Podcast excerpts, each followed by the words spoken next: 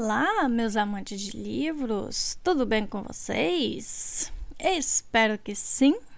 Está tudo indo por aqui, estamos melhorando, estamos devagarzinho, estamos indo bem. Obrigado por, por aqueles que se preocuparam aí, mandaram melhoras para mim.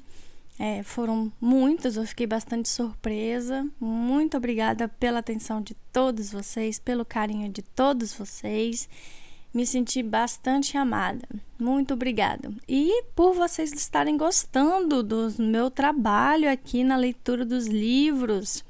Fiquei imensamente feliz e fico cada vez mais feliz sempre que vejo um ou outro seguindo lá o Instagram para ficarem por dentro dos lançamentos, é, para conversarem comigo, me mandarem mensagens, elogiarem o trabalho. Muito obrigada a todos vocês, ok? Bom, hoje nós vamos dar continuidade com o Príncipe Cruel. Eu sei que já faz tempo, demorei um pouquinho, mas a gravação tá feita, né? É, quem quiser se lembrar aí um pouquinho do que Judy Duarte fez nos últimos capítulos, é só voltar à leitura anterior aí, eu tenho certeza que vocês vão gostar. Nossa pequena Judy, pequena grande mulher, agora é espiando o príncipe Daim, né? Vai ter aí suas aventuras e o poder de que tanto gosta de ir atrás, né? Fez aí sua primeira missão invadindo a casa de Balequim, descobriu alguns segredos de nosso príncipe cruel, né? Nosso Cardan. Ela não sabia coisas que acontecem com Cardan que ninguém sabia e que talvez justifiquem ou não as atitudes é, que ele toma com outras pessoas. Muito bem. É, e agora nós vamos ver o na verdade, vamos entender quais foram as revelações que ela descobriu. Afinal de contas, ela conseguiu copiar uma carta, né, no escritório de Balequim. O que, que essa carta significa? O que vai acontecer agora? E quem mais pertence aí ao círculo de espiões de Balequim, de, de Daim, né? Então vamos aí aos próximos capítulos. Nós vamos ao capítulo 13 no momento. Espero que vocês gostem. E se divirtam aí com a leitura de O Príncipe Cruel.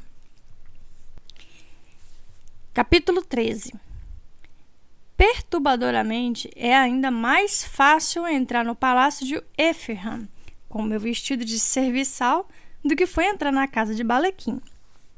Todo mundo, de goblins a nobres, ao poeta e senescal mortal do grande rei, Mal me olha conforme eu vou passando pelos corredores labirínticos. Não sou nada, ninguém, uma mensageira tão digna de atenção quanto uma bonequinha animada feita de galhos ou uma coruja. Minha expressão agradável e plácida, combinada ao movimento sempre avante, me leva aos aposentos do príncipe Daim sem levantar suspeita. Muito embora eu me perca duas vezes e precise refazer meus passos. Bato à porta e fico aliviada quando o príncipe em pessoa atende. Ele levanta a sobrancelha e me observa em meu vestido simples.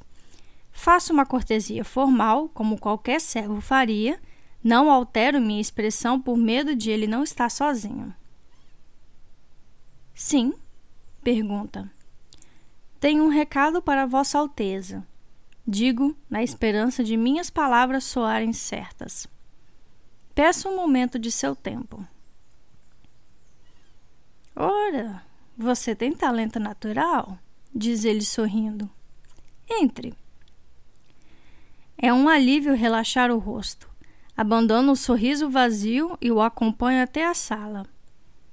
Mobiliada em veludo, seda e brocado elaborados, é uma mistura de escarlate, azul e verde, tudo intenso e escuro, como frutas maduras demais. As estampas nos tecidos são o tipo de coisa com a qual já me acostumei. Tranças intricadas de roseiras bravas, folhas que também podem ser aranhas quando examinadas de outro ângulo e uma representação de uma caçada que não deixa muito claro qual criatura está caçando qual. Dou um suspiro e me sento na cadeira para a qual Dain está apontando e remexo no bolso. Aqui. Ofereço, tirando o bilhete amassado e abrindo-o em cima de uma mesinha com pés entalhados de aves. Ele entrou bem quando eu estava copiando, então ficou um pouco borrado. Deixei o livro roubado no sapo. A última coisa que quero é que Príncipe Dain saiba que peguei alguma coisa para mim. Dain aperta os olhos e examina as formas das letras embaixo dos borrões. E Balequim não viu você? Ele estava distraído. Respondo com sinceridade. Eu me escondi. O príncipe Dain assente e toca uma sineta provavelmente para chamar algum criado. Vou ficar feliz se for alguém não enfeitiçado. Que bom! E você gostou? Não sei bem como interpretar a pergunta. Passei quase o tempo todo com medo, o que não é nada agradável.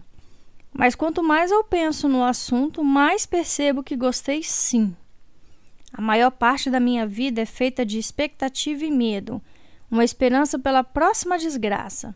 Em casa, nas aulas, na corte, o medo de ser flagrada foi um sentimento totalmente novo, um que pelo menos me deu a sensação de saber ao certo o que eu devia temer. Eu sabia o que era preciso para vencer. Andar sorrateiramente pela casa de Balequim foi menos assustador do que algumas festas às quais já compareci. Pelo menos até eu presenciar Cardan levando a surra. Naquele momento, senti uma coisa que não faço muito questão de revisitar. Eu gostei de ter feito um bom trabalho, digo finalmente, encontrando uma resposta honesta. Isso faz Dainha sentir. Ele está prestes a me dizer outra coisa quando um férico entra na sala. É um goblin a pele de tom verde dos lagos. O nariz é comprido e se retorce todo antes de se curvar novamente na direção do rosto como uma foice. O cabelo é um tufo preso no alto da cabeça. Os olhos são ilegíveis. Ele pisca várias vezes, como se tentasse se concentrar em mim. Me chamam de barata, diz ele a voz melodiosa totalmente incongruente com o rosto. Ele se curva e inclina a cabeça de lado na direção de Daim. A serviço dele. Acho que nós dois estamos. Você é a garota nova, certo? Faço que sim. Devo dizer meu nome ou tenho que inventar alguma coisa inteligente? Barata sorri gesto que retorce seu rosto de forma ainda mais hedionda. Estou aqui para levá-la para conhecer a trupe. E não se preocupe com o modo como vamos chamar você. Nós mesmos decidimos isso. Você acha que alguém em sã consciência iria querer ser chamado de barata? Legal, respondo e dou um suspiro. Ele me olha com atenção.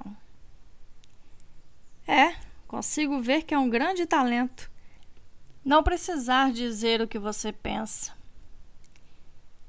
Ele está usando uma imitação de gibão de corte, só que o dele é feito de trapos de couro.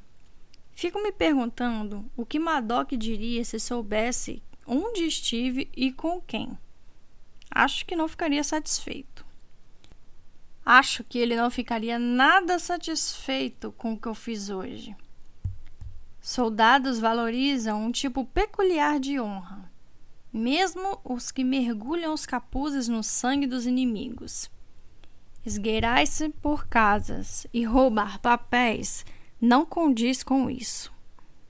Embora Madoc tenha espiões, acho que ele não gostaria de saber que me tornei uma.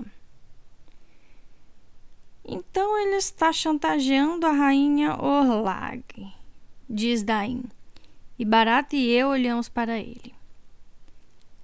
O príncipe Daim está franzindo a testa para a carta. E de repente eu entendo. Ele reconhece minha cópia da caligrafia. A mãe de Nicásia, a rainha Largue, deve ser a mulher que pegou o veneno para Balequim. Ela escreveu que estava pagando uma dívida, embora, conhecendo Nicásia, eu imagine que um pouco da maldade não seria um grande incômodo para sua mãe. Mas o reino da rainha submersa é abrangente e poderoso. É difícil imaginar o que Balequim poderia ter contra ela. Daí entrega minha carta barata. Então, você acha que ele vai usar isso antes da coroação? O nariz do Goblin treme.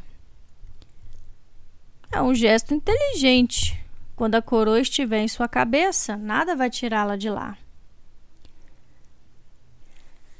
Até aquele momento, eu não tinha certeza de para quem era o veneno. Faço menção de falar, mas mordo a bochecha por dentro para não dizer nada idiota. Claro que só pode ser para o príncipe Daim. Quem mais necessitaria de veneno especial? Se fosse matar alguém comum, Balequim provavelmente recorreria a algum veneno vagabundo para pessoas comuns. Daim parece reparar na minha surpresa. Nós nunca nos demos bem, meu irmão e eu. Ele sempre foi ambicioso demais para isso. Mas eu tinha esperança. Ele balança a mão, ignorando o que ia dizer. O veneno pode ser a arma de um covarde, mas é eficiente. E a princesa Elohim? Pergunto, mas logo desejo poder retirar o que disse. Provavelmente o veneno é para ela também. A rainha Olargue devia ter uma boa quantidade. Desta vez, Dain não responde. Bom, talvez Balequim planeje se casar com ela, diz Barata, surpreendendo a nós dois. Ao ver nossa própria expressão, ele dá de ombros. O quê? Se ele for óbvio demais, será o próximo a levar uma facada nas costas. E não seria o primeiro membro dos nobres a se casar com uma irmã. Se ele se casar com ela, diz Daim rindo pela primeira vez durante a conversa, vai levar uma facada no peito. Eu sempre pensei em Elohim como uma irmã gentil. Mais uma vez fico ciente de quão pouco sei sobre o mundo no qual estou tentando circular. Venha, diz Barata, me chamando para ficar de pé. Está na hora de conhecer os outros. Lanço um olhar de súplica na direção de Daim. Não quero ir com o Barata, um sujeito que acabei de conhecer e ainda não sei se é digno de minha confiança. Até eu, que cresci na casa de um militar, tenho medo de goblins. Antes de você ir, daí caminha até está parado diante de mim. Eu prometi que ninguém poderia obrigar você a nada, exceto eu. Infelizmente, vou ter que usar esse poder. Jude Duarte, eu proíbo você de falar em voz alta sobre seus serviços para mim. Proíbo você de escrever ou de expressar em forma de canção. Você nunca vai contar a ninguém sobre Barata. Nunca vai contar a ninguém sobre nenhum de meus espiões. Nunca vai revelar os segredos deles, os locais de encontros, os esconderijos. Enquanto eu viver, você vai obedecer a isto. Estou usando meu colar de sovas mas ele não serve de proteção contra a magia do Guess.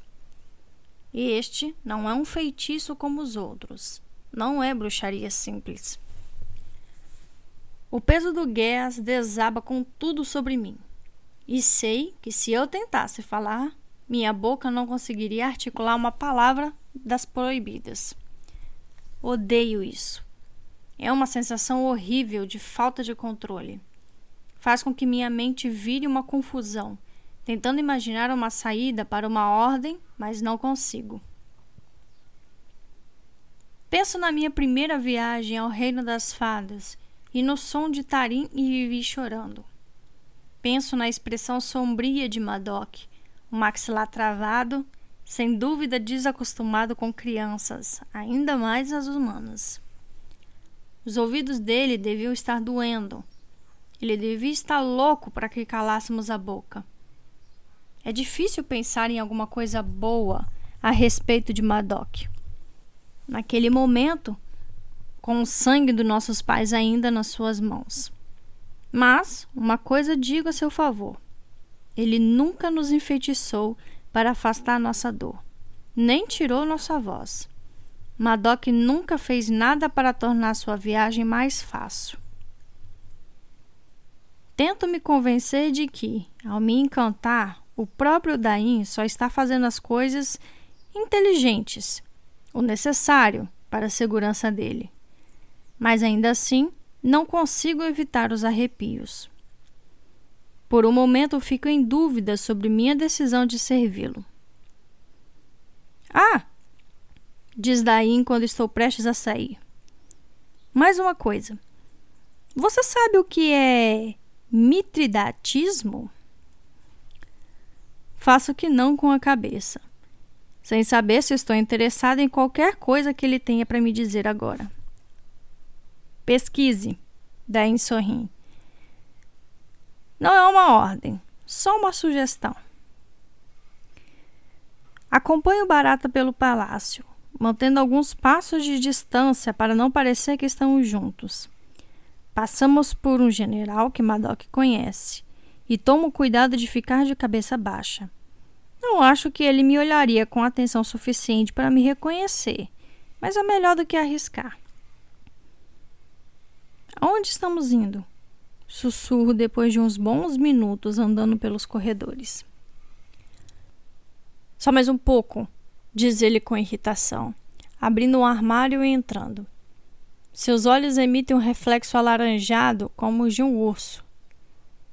Bem, vamos. Entre e feche a porta.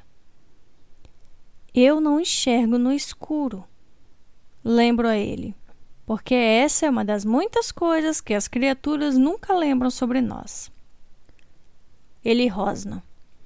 Eu entro e me encolho, para que nenhum pedacinho do goblin toque em mim. Depois fecho a porta do armário. Ouço o deslizar de madeira e sinto o ar frio e úmido. O cheiro de pedra molhada toma o ambiente.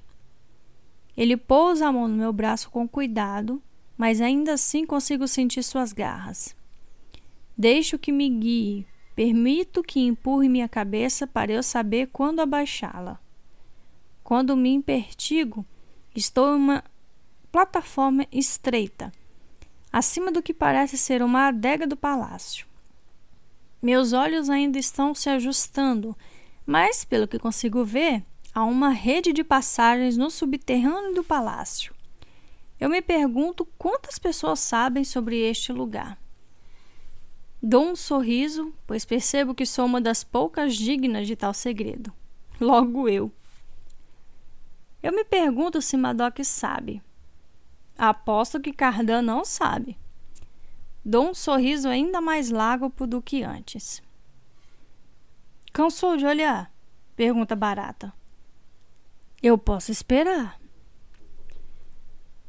Você está pronto para me contar alguma coisa? Pergunto a ele. Tipo, onde estamos indo ou o que vai acontecer quando chegarmos lá? Descubra sozinha, diz ele, o rosnado na voz. Continue. Você disse que encontraríamos os outros. Respondo, começando com o que sei, tentando me manter ereta e não tropeçar no terreno irregular. E o príncipe Daim me fez prometer não revelar nenhum local escondido. Então, obviamente, estamos indo para a sua toca. Mas isso não me esclarece o que vamos fazer lá quando chegar. Talvez a gente queira mostrar a você nosso aperto de mão secreto, diz Barata. Ele está fazendo alguma coisa que não consigo ver, mas um movimento depois ouço um estalo, como se uma tranca tivesse sido armada ou uma armadilha desarmada. Um empurrão de leve na minha lombar e logo estou seguindo por um túnel novo e ainda menos iluminado. Sei que chegamos a uma porta porque dou de cara nela, para diversão de barata. Você não enxerga mesmo, diz ele. Massageio minha testa. Eu falei que eu não enxergava. É, mas você é uma mentirosa, lembra ele. E eu não devo acreditar em nada do que você diz. E por que eu mentiria sobre uma coisa assim? Questiono ainda irritada. Ele deixa minha pergunta no ar. A resposta é óbvia, para eu poder refazer meus passos. Para ele poder me mostrar acidentalmente alguma coisa que não mostraria a outra pessoa. Para ele ser incauto. Eu preciso parar de fazer perguntas idiotas. E talvez ele precise ser menos paranoico, pois Dain já botou um guess em mim que me impede de contar tudo o que estou vendo agora a qualquer pessoa. Barata abre a porta e uma luz se espalha pelo corredor. Automaticamente posiciono o braço na frente do rosto. Piscando, começo a examinar o esconderijo dos espiões do príncipe Daim. É de terra batida, de todos os lados, com paredes cônvadas e um teto abobado. Uma mesa grande tomou o ambiente e sentados a ela estão dois feéricos que nunca vi, os dois me olhando com descontentamento. Bem-vinda, diz Barata, à Corte das Sombras. Fim do capítulo 13.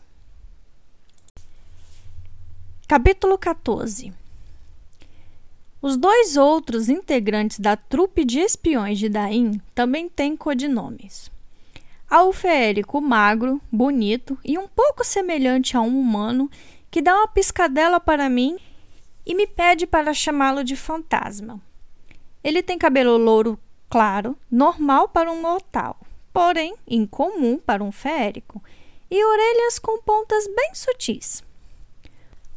O outro é uma garota pequena e delicada, a pele de um castanho sarapintado de gazela.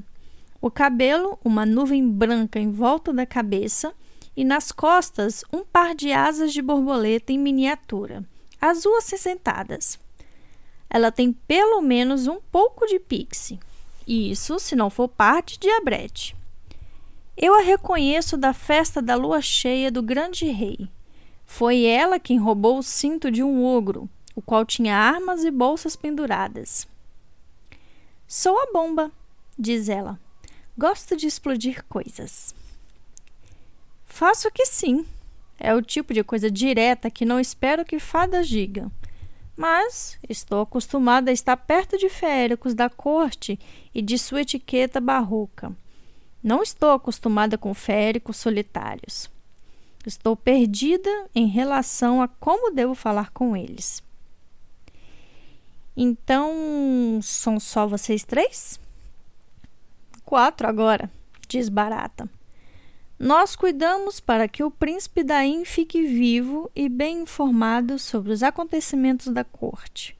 Nós roubamos, nos esgueiramos e enganamos para garantir a coroação dele. E, quando for rei, nós vamos roubar e nos esgueirar e enganar para garantir que ele permaneça no trono. Assinto outra vez. Depois de enxergar a verdadeira personalidade de Balequim, quero daí no trono mais do que nunca. Madoc ficaria ao lado dele. E, se eu puder ser útil o suficiente, talvez eles tirem o restante dos nobres dos meus pés. Você consegue fazer duas coisas que não conseguimos, diz Barata. Uma delas é se misturar aos servos humanos. A outra é circular entre os nobres. Nós vamos ensinar alguns outros truques. Sendo assim, enquanto você não recebe uma nova missão diretamente do príncipe, seu trabalho será fazer o que eu mandar. Faço que sim de novo. Eu já esperava esse tipo de coisa. Eu nem sempre consigo escapar lá de casa, Matei aula hoje, mas não posso fazer isso sempre, senão alguém vai reparar e perguntar onde estive. e Madoc espera que eu jante com ele, Oriana e o resto da família por volta da meia-noite. Barata olha para a fantasma e dá de ombros. Esse é sempre o problema de infiltrar a corte. Muitas regras de etiqueta tomando tempo. Quando você consegue escapar?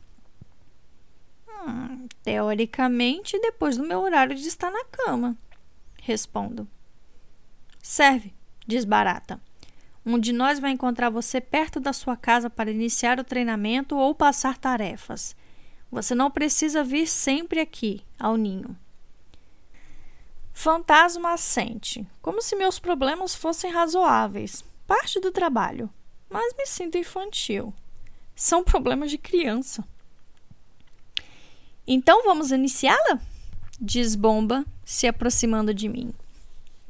Prendo a respiração. O que quer que aconteça agora, posso tolerar. Já aguentei mais do que eles podem imaginar.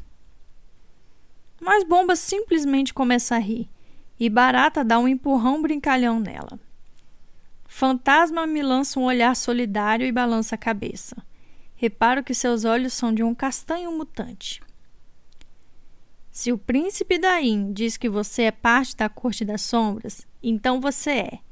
Tente não ser uma grande decepção e ficaremos do seu lado. Expiro aliviada. Não sei bem se teria preferido alguma tarefa, alguma forma de provar meu valor.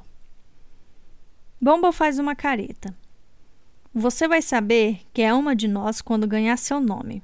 Não espero que seja breve.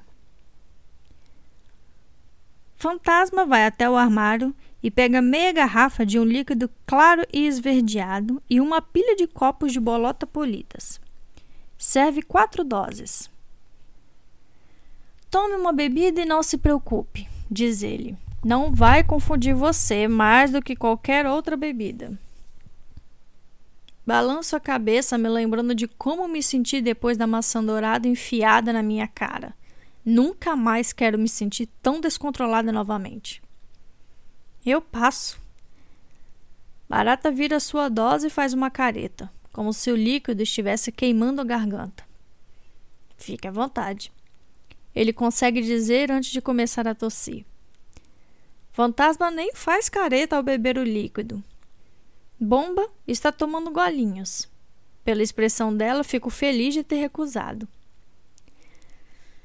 Balequim será um problema, diz Barata, explicando o que eu descobri. Bomba coloca seu copo na mesa.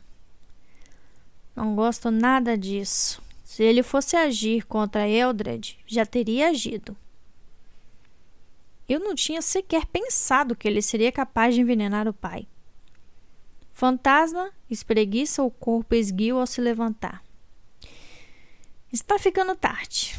Tenho que levar a garota para casa. Jude, lembra ele. Ele sorri. Eu conheço um atalho. Voltamos para os túneis e seguir fantasma é um desafio, porque, como seu nome sugere, ele se movimenta de maneira quase silenciosa. Por várias vezes fico achando que ele me largou sozinha, mas sempre que estou prestes a parar de andar, ouço um leve exalar ou um movimento de terra e me convenço a seguir em frente. Depois do que parece um tempo agonizante, uma porta se abre. Fantasma está parado sobre o batente, e atrás dele está a adega do grande rei. O espião faz uma pequena reverência. Esse é seu atalho? Pergunto. Ele pisca. Se algumas garrafas caírem na minha bolsa quando passarmos, não é culpa minha, é? Forço uma gargalhada, o som seco e falso aos meus ouvidos. Não estou acostumada a ser incluída nas piadas dos féricos, ao menos não fora da minha família.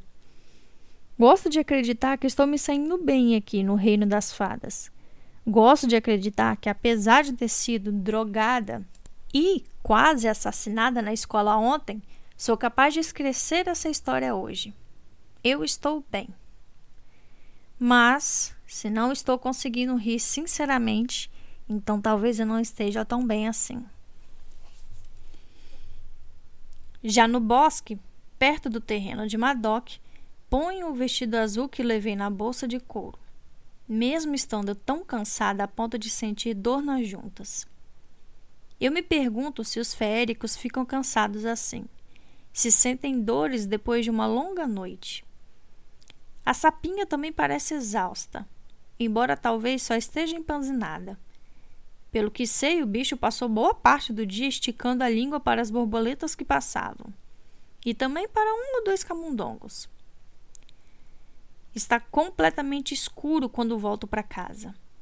As árvores estão iluminadas por pequenas criaturas, e vejo um oaca risonho correndo entre elas, perseguido por Vivi e Tarim, e ah, inferno! Loki. É desorientador vê-lo aqui. Impossível fora do contexto. Será que veio por minha causa? Com um grito, Oaka se aproxima e sobe pelos alforjes até meu colo.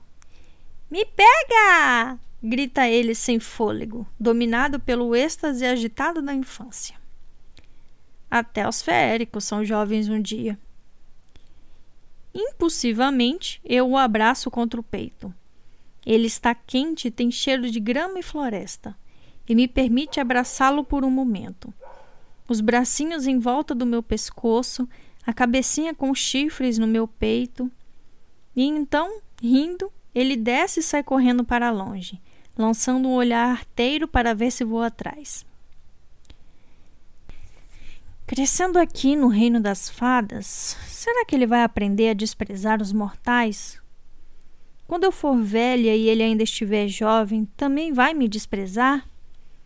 Vai ficar cruel como Cardan? Vai ficar brutal como Madoc? Não tenho como saber. Desmonto da sapa, o pé no estribo enquanto desço o corpo. Faço um carinho acima do nariz dela que fecha os olhos dourados. Na verdade, ela parece estar dormindo, até eu tirar as rédeas e levá-la de volta ao estábulo. Oi! diz Locke, correndo até mim. Para onde você foi? Não é da sua conta, retruco, mas alivio o tom com um sorriso. Não consigo evitar. Ah, uma dama misteriosa? Meu tipo favorito. Ele está usando um gibão verde que se abre e exibe a camisa de seda por baixo. Seus olhos de raposa estão iluminados. Loki parece um amante feérico saindo de uma balada do tipo que não rende nada de bom à garota que foge com ele. Espero que você esteja pensando em voltar para a escola amanhã, diz. Vivi continua correndo atrás de Oaka, mas Tarim fica perto de um olmo grande. Ela me observa com a mesma expressão do campo de torneio, como se pudesse me impedir de ofender Loki se me olhar com intensidade suficiente. Para que seus amigos saibam que não me espantaram? Questiono. Faz alguma diferença? Ele me olha de um jeito estranho. Você está fazendo grande jogo de reis e príncipes, de rainhas e coroas não está? Claro que tem importância. Tudo tem importância. Não sei bem como interpretar as palavras. Eu não achava que estivesse fazendo esse tipo de jogo.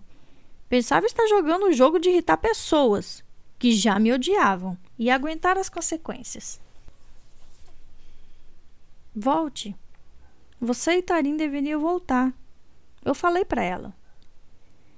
Viro a cabeça, procurando minha gêmea no pátio, mas ela não está mais junto ao olmo. Vivi e Oaka estão desaparecendo acima de uma colina. Talvez ela tenha ido com eles. Chegamos ao estábulo e eu coloco o sapo na baia. Encho sua estação com água de um barril no centro do cômodo e uma neblina surge e escorre sobre a pele macia. Os cavalos resfolegam e batem as patas quando saímos. Locke observa tudo em silêncio. Posso perguntar outra coisa? Começa ele, olhando na direção da mansão. Eu faço que sim. Por que você não contou ao seu pai o que está acontecendo? O estábulo de Madoc é impressionante. Talvez ao entrar nele, Loki tenha se lembrado do tamanho do poder e da influência do general. Mas isso não quer dizer que eu seja herdeira desse poder. Talvez Loki também devesse se lembrar de que sou apenas uma das filhas bastardas da esposa humana de Madoc. Sem Madoc e sua honra, ninguém ligaria para mim. Para que ele possa invadir nossas aulas com uma espada e matar todo mundo?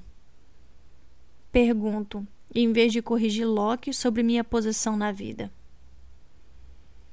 Ele arregala os olhos. Acho que não era bem a resposta que estava esperando.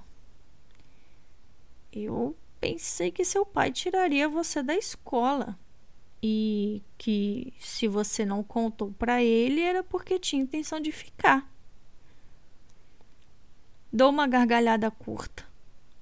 Ele não faria isso de jeito nenhum. Madoc não é fã de rendição. À sombra fresca do estábulo, com os cavalos feéricos resfolegando à nossa volta, ele segura minha mão. Nada lá seria igual sem você. Como eu nunca pretendi abandonar as aulas, é bom ver alguém fazendo tanto esforço para me convencer a fazer uma coisa que eu faria de qualquer jeito. E o jeito como ele está me encarando, a intensidade do olhar, é tão agradável que fico constrangida. Ninguém nunca me olhou assim. Sinto o calor nas minhas bochechas. Me pergunto se as sombras estão ajudando a esconder alguma coisa. Neste momento, sinto como se ele estivesse me decifrando. Todas as esperanças do meu coração, todo o pensamento errante que já tive antes de cair em um sono exausto a cada aurora. Loki leva uma de minhas mãos à boca e beija a palma. Meu corpo inteirinho se contrai. De repente, fico com calor demais, com tudo demais. O hálito dele é um breve sussurro na minha pele. Com um puxão delicado, ele me leva mais para perto. Seu braço envolve meu corpo, ele se inclina para um beijo e meus pensamentos se dissipam. Isso não pode estar acontecendo. Jude? Ouço Tarim me chamando hesitante, logo ali e cambaleio para longe de Loki. Jude, você ainda está no estábulo? Aqui, respondo, meu rosto quente. Saímos para a noite e encontramos Oriana nos degraus da casa, chamando Oaka para dentro. Vivi está acenando para ele enquanto o menino tenta se soltar da mãe. Tarim tem as mãos nos quadris. Oriana chamou todo mundo para jantar. Informa Tarim a nós dois com pompa. Ela quer que Loki fique e jante conosco. Ele faz uma reverência. Por favor, diga à senhora sua mãe que, embora tenha achado uma honra ser convidado para o jantar, eu não gostaria de impor minha presença. Eu só queria falar com vocês duas mas voltarei para visitar. Pode ter certeza disso. Você falou com Judy sobre a escola? Há uma trepidação na voz de Tarim. Eu me pergunto sobre o que eles conversaram antes de eu voltar. Eu me pergunto se ele a persuadiu a voltar às aulas e, se sim, como conseguiu isso. Até amanhã, diz ele para nós com uma piscadela. Eu o vejo se afastar ainda afobada. Não ouso olhar para Tarim com medo de que ela veja tudo na minha cara. Os eventos do dia inteiro, o quase beijo, não estou pronta para conversar. Então, agora sou eu a quem evito. Subo os degraus com o máximo de indiferença possível e vou para o meu quarto me trocar para o jantar. Esqueci que pedi a Madoc para me ensinar sobre luta de espada e estratégia. Mas, depois do jantar, ele me entrega uma pilha de livros de história militar de sua biblioteca pessoal. Quando tiver acabado de ler estes aqui, nós conversamos, informa ele. Vou criar uma série de desafios e você vai me dizer como pode superá-los com os recursos que eu der. Acho que ele espera que eu proteste e insista no uso mais prático da espada. Mas estou cansada demais para pensar nisso. Caio na cama uma hora depois, sem nem tirar o vestido azul de seda que estou usando. Meu cabelo ainda está desarrumado, embora eu tenha tentado melhorar com alguns grampos. Eu devia pelo menos tirá-lo, digo a mim mesma mas não consigo fazer movimento nenhum. Minha porta se abre e Tarim entra se senta na minha cama. Tudo bem, diz ela me cutucando na lateral. O que Locke queria? Ele disse que precisava falar com você. Ai, ele é legal, digo rolando para o lado e cruzando os braços embaixo da cabeça olhando para as dobras do tecido emboladas em cima de mim. Não é marionete de cardan como o restante deles. Tarim está com uma expressão estranha, como se quisesse me contradizer, mas estivesse se segurando. Sei. Desembucha. Sobre Loki? Pergunto. Ela revira os olhos sobre o que aconteceu com ele e os amigos dele. Eles nunca vão me respeitar se eu não reagir, insisto. Tarin suspira. Nunca vão respeitar você e ponto. Penso em quando engatinhei na grama, os joelhos sujos, o sabor da fruta na boca. Mesmo agora consigo sentir o eco do sabor o vazio que ele preencheria, a alegria eufórica e delirante que promete. Tarim continua. Você chegou em casa praticamente nua ontem, suja de frutas de fada. Isso já não é ruim o suficiente? Você não se importa? Ela encosta o corpo todo em uma das colunas da minha cama. Eu estou cansada de me importar, respondo. Por que deveria? Porque eles podem matar você. É melhor que matem, provoco, porque qualquer coisa menor do que isso não vai dar certo. Você tem algum plano para impedi-los? pergunta ela. Você disse que desafiaria Cardan sendo a incrível você mesma e que se ele tentasse derrubar você, então levaria junto. Como pretende fazer isso? É, não sei exatamente, admito. Ela levanta as mãos frustradas. Não, olha, recomeço.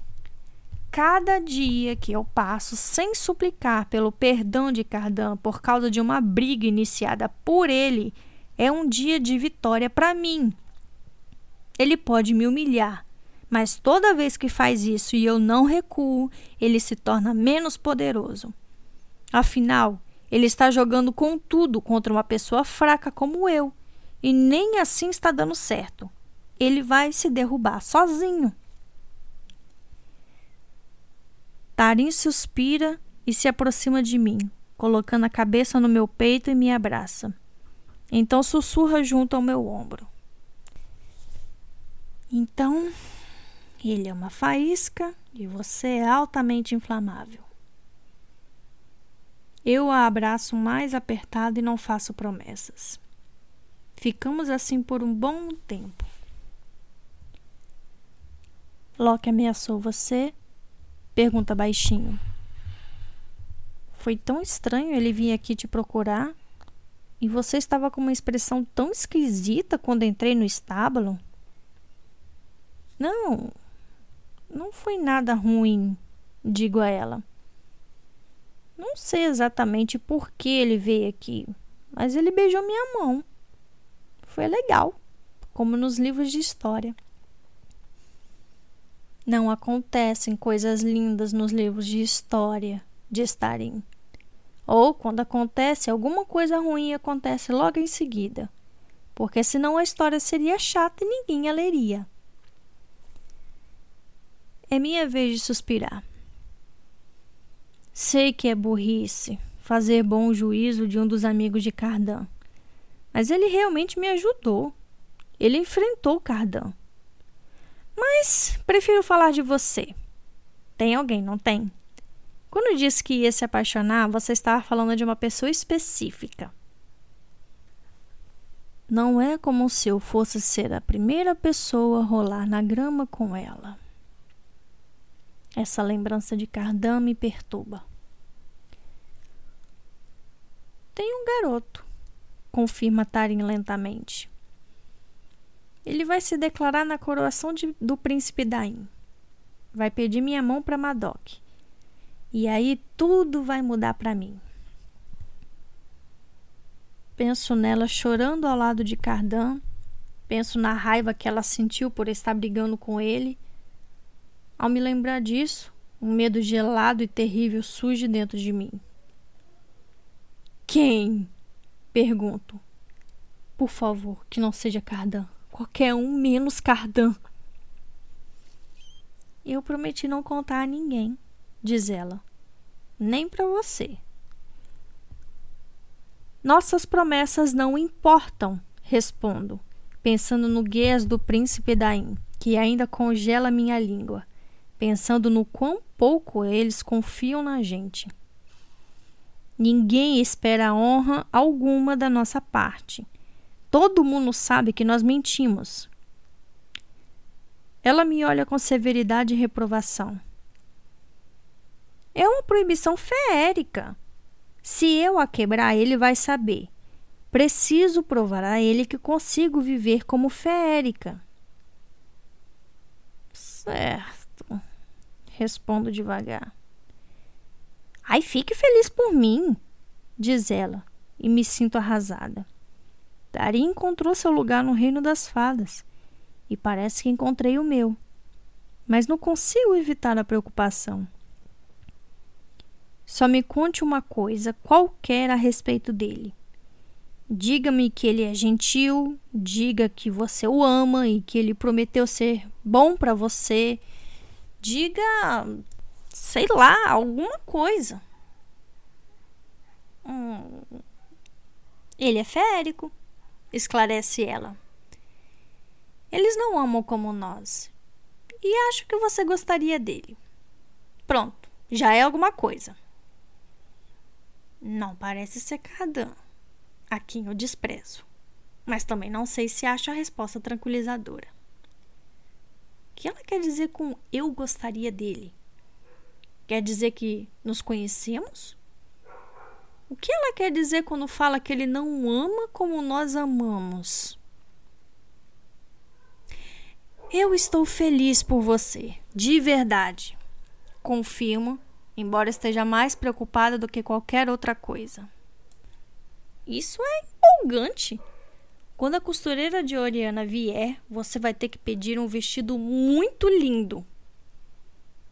Tarim relaxa. Eu só quero que tudo melhore. Para nós duas. Estico a mão para a mesa da cabeceira e pego o livro que roubei da mansão. Lembra desse?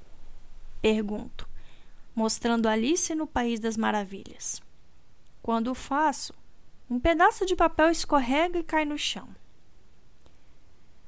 Nós líamos esse livro quando éramos pequenas, diz ela pegando o volume. Onde você conseguiu? Ah, encontrei por aí. Digo, sem poder explicar do, de qual estante veio nem por que fui até a mansão. Para testar o Guess, tento dizer as palavras, espionando para o príncipe Daim. Minha boca não se mexe. Minha língua fica parada. Uma onda de pânico toma conta de mim, mas segura as pontas. É um preço baixo em comparação ao que ele me proporcionou. Tarim não insiste. Está ocupada demais folheando o livro e lendo trechos em voz alta. Embora eu não consiga me lembrar direito da cadência da voz de minha mãe, acho que ouço um eco dela na voz de Tarim. Veja bem, é preciso correr muito para ficar no mesmo lugar. Lê ela. Se você quer chegar a outro lugar, corra duas vezes mais. Estico a mão discretamente e enfio o papel caído embaixo do meu travesseiro. Planejo desdobrá-lo quando Tarim voltar para o próprio quarto, mas acaba adormecendo bem antes de a história acabar. Acordo de manhã bem cedo, ávida para fazer xixi. Vou até meu banheiro levando as saias e faço o que tenho que fazer na bacia de cobre deixada lá para isso. A vergonha esquenta meu rosto, embora eu esteja sozinha. Esse é um dos aspectos mais humilhantes da vida humana. Sei que féricos não são deuses. Talvez eu saiba disso melhor de qualquer outro mortal vivo mas também nunca vi um deles de cócoras em cima de uma comadre. De volta à cama, abro a cortina e deixo a luz do sol entrar, mais forte do que qualquer lampião. Pego o papel dobrado atrás do travesseiro. Quando o estico, vejo a caligrafia furiosa e arrogante de Cardan por toda a página, ocupando todo o espaço disponível em alguns pontos, ele apertou a ponta da caneta com tanta força que o papel rasgou. Jude, diz o texto. Cada execução odiosa do meu nome como um soco na barriga. Jude, Jude, Jude, Jude, Jude, Jude, Jude, Jude, Jude, Jude, até o final da folha. Em cada espaço Fim do capítulo 14. Capítulo 15 A costureira chega cedo na tarde seguinte. Uma fada de dedos longos chamada Bramblefield. Seus pés são virados para trás, o que deixa seu gingado um tanto esquisito. Os olhos são como os de um bode, marrons e com uma linha horizontal preta no meio. Ela está usando um de seus trabalhos, um vestido com fileiras de espinhos bordados, criando uma estampa listrada ao longo do comprimento. Ela trouxe vários rolos de tecido. Alguns são dourados e rígidos. Um deles muda de cor com as asas enridescentes de um besouro. Além disso, ela nos diz: tem uma seda de aranha tão delicada que passaria pelo buraco de uma agulha três vezes e ainda assim continuaria forte o suficiente para precisar ser cortado com tesouras de prata enfeitiçada para nunca perderem o fio. O tecido roxo, entremeado de dourado e prateado, é tão luminoso que parece o luar se espalhando sobre as almofadas. Todos os tecidos estão abertos no sofá da sala de Oriana para avaliarmos. Até Vivi é atraída a passar o dedo pelo tecido. Um sorriso distante no rosto. Não tem nada assim no mundo mortal e ela sabe disso. A criada atual de Oriana, uma criatura peluda e envelhecida chamada Toadiflos, traz chás e bolinhos, carnes e geleia tudo empilhado em uma bandeja de prata enorme. Eu me sirvo de chá e bebo sem creme, torcendo para sossegar meu estômago. O terror dos últimos dias tem me assobrado horrores, me enchendo de calafrios súbitos. A lembrança da fruta férica fica surgindo espontaneamente na minha língua, junto com os lábios rachados dos servos do palácio de Balequim e com o som do couro atingindo as costas expostas do príncipe Cardan. E também com meu próprio nome escrito repetidas vezes. Eu achava que sabia quanto Cardan me odiava, mas ao olhar para aquele papel, eu me dei conta de que não fazia ideia. E ele me odiaria ainda mais se soubesse que o vi de joelhos, sendo surrado por um servo humano. Uma mortal para acrescentar uma dose a mais de humilhação, uma dose a mais de raiva. Jude, chamou Oriana, e percebo que eu estava olhando pela janela, para a luz das botadas do entardecer. Sim? Abra um sorriso largo e falso. Tarim e Viviane começam a rir. Em quem você está pensando com essa expressão sonhadora? Pergunta Oriana, o que faz Vivi rir de novo. Tarim não ri porque deve achar que eu sou uma idiota. Balanço a cabeça, torcendo para não ter ficado com o rosto vermelho. Não, não, não era nada disso. Eu só. Não sei, não importa. De que estávamos falando? A costureira quer medir você primeiro, diz Oriana, já que é a mais nova. Olho para Bremblefett, que está segurando uma fita. Subo na caixa que ela colocou no chão e estico os braços. Serei uma boa filha hoje. Vou escolher um vestido bonito. Vou dançar na coroação do príncipe Daim até meus pés sangrarem. Não faça cara feia, repreende a costureira. Antes que eu possa gaguejar um pedido de desculpas. Ela continua, a voz baixa. Mandaram que eu fizesse este vestido com bolsos capazes de esconder armas e venenos e outras coisas que você talvez precise. Vamos cuidar para que isso seja feito sem deixar de exibir o seu melhor. Quase caio da caixa de tão surpresa que fico. Que maravilha! sussurro sabendo que não devo agradecer. Féricos não acreditam em gratidão em poucas palavras. Acreditam em dívidas, em barganhas, e a pessoa com quem tem a maior dívida não está presente. É o príncipe Daim que espera ser recompensado. Ela sorri com os alfinetes na boca e eu sorrio de volta.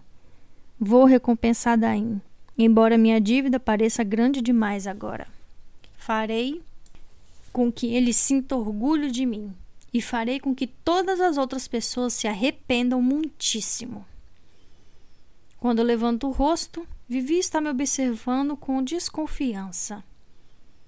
Tarim é a próxima a ser medida.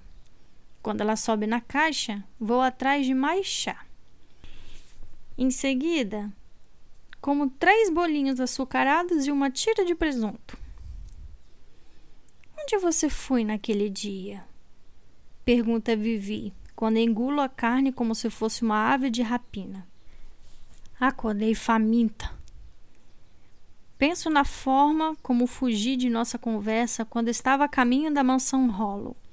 Não posso negar isso. Não sem explicar mais sobre minha saída do que minha língua enfeitiçada permitiria, claro. Dou de ombros e um gesto displicente. Bom, eu fiz um dos filhos dos nobres descrever o que aconteceu com você na aula, diz Vivi. Você poderia ter morrido. O único motivo para estar viva é que eles não queriam que a brincadeira acabasse.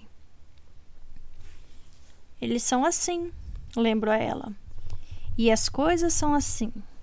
Você quer que o mundo seja diferente do que é? Porque é esse mundo que nós temos, Vivi. Não é o único mundo, diz ela baixinho. É o meu mundo, replico, o coração disparado. Eu me levanto antes que ela possa me contestar. Mas minhas mãos estão tremendo e as palmas estão suadas quando vou mexer nos tecidos. Desde que voltei para casa cambaleando de lingerie, tenho tentado não pensar a respeito do que aconteceu.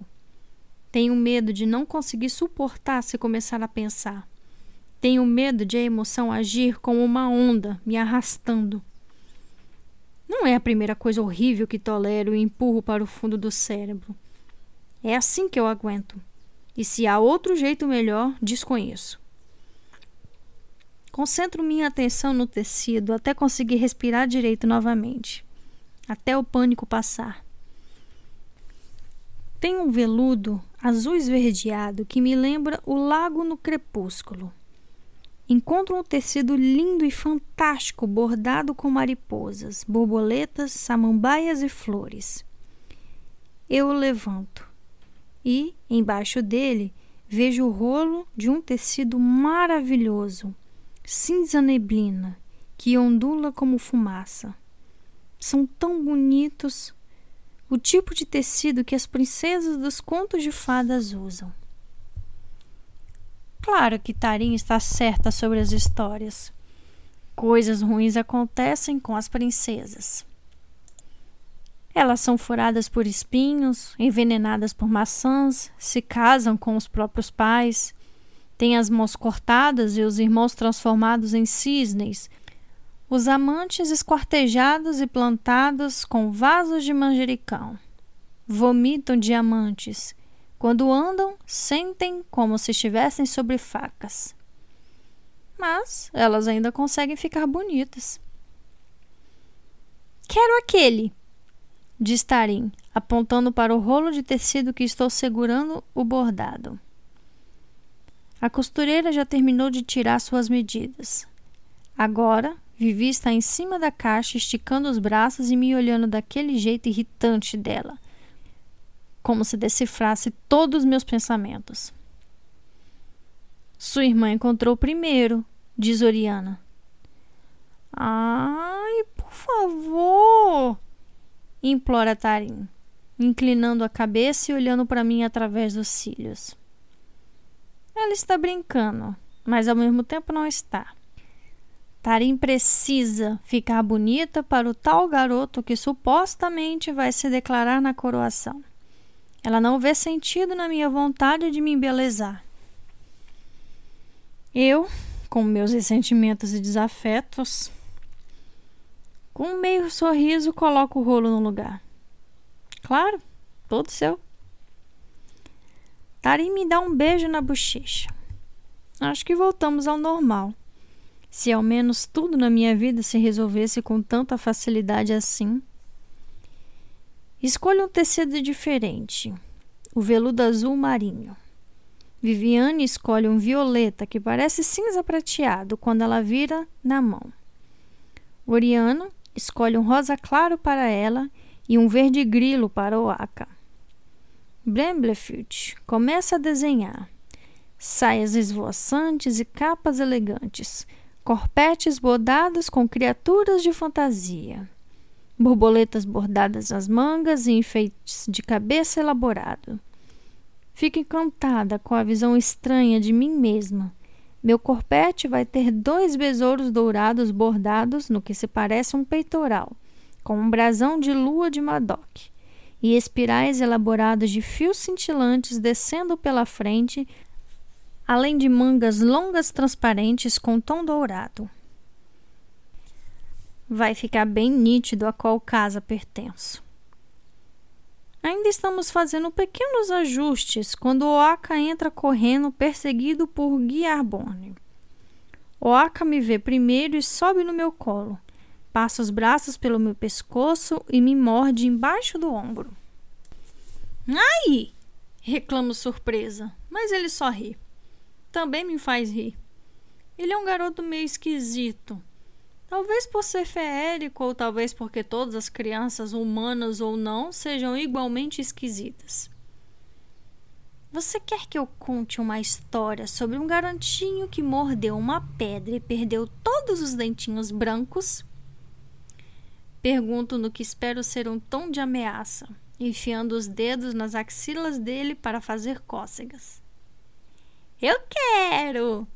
Ele respondeu imediatamente entre risadinhas e gritinhos arquejantes. Oriana anda até nós, o rosto perturbado.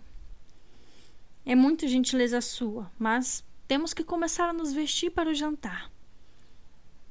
Ela o tira do meu colo. Oaka começa a gritar e a chutar. Um dos chutes acerta minha barriga com força para machucar, mas não digo nada. História! grita ele. Eu quero a história. Jude está ocupada agora, diz ela, carregando o corpinho agitado em direção à porta, onde Guinarbone está esperando para levá-lo de volta ao quarto de brinquedos. Por que você nunca confia em mim para ficar com ele? Grito. E Oriana se vira impressionada por eu ter dito algo sobre o qual nunca comentamos. Estou assustada também, mas não consigo parar. Eu não sou um monstro. Nunca fiz nada contra nenhum de vocês. Eu quero a história. Choraminga Oraca aparecendo confuso. Já chega. Repreende Oriana com severidade, como se todos nós estivéssemos discutindo. Vamos conversar sobre isso mais tarde com seu pai. E assim ela sai da sala. Não sei de qual pai você está falando, porque ele não é o meu. Retruco. Tarinha regala os olhos até ficarem do tamanho de pires. Viviane está com um sorrisinho nos lábios. Ela toma um golinho de chá e levanta a xícara na minha direção em um cumprimento. A costureira está se fingindo alheia de tudo, nos deixando ter nosso momento particular. Não consigo me readaptar ao formato da filha obediente. Estou me desfazendo. Estou me desmontando. No dia seguinte, na escola, Tarim caminha ao meu lado, balançando a cesta com o almoço. Mantenho a cabeça erguida e o maxilar firme. Estou com a minha faca de ferro frio enfiada em um dos bolsos da saia e carrego mais sal do que precisaria racionalmente. Estou até com um novo colar de sovas, costurado por Tarterfel, e sendo usado porque ela não teria como saber porque eu não preciso mais dele para no jardim do palácio para coletar mais algumas coisas. Você tem permissão para colher isso aí? pergunta Tarim, mas não respondo. À tarde, vamos à aula na Torre Alta, onde aprendemos sobre os cantos dos pássaros. Toda vez que sinto que minha coragem vai vacilar, passo os dedos no metal frio da lâmina. Loki olha para mim e, quando chama minha atenção, pisca. Do outro lado da sala, Cardão faz uma expressão de desprezo para o professor, mas não diz nada. Quando vai pegar um pote de tinta na bolsa, eu o flagro fazendo uma careta. Penso em como suas costas devem estar doendo e como deve ser incômodo se mexer. Mas a leve rigidez quando ele faz cara de desprezo parece ser a única diferença em seu comportamento. Cardan parece bem treinado em esconder a dor. Penso no papel que encontrei, na força da caneta, suficiente para espalhar respingos de tinta enquanto escrevia meu nome. Força suficiente para perfurar o papel, talvez até para marcar a mesa embaixo. Se foi isso que fez com o papel, estremeço só de pensar no que ele deseja fazer comigo. Depois da aula, fico treinando com o Madoc.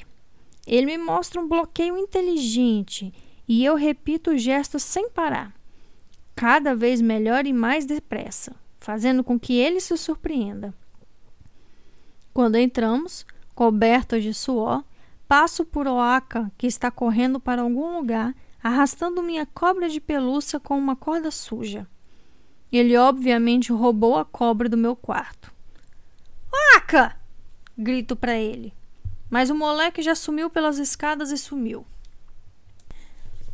Tomo um banho e, sozinha no quarto, desfaço a bolsa da escola.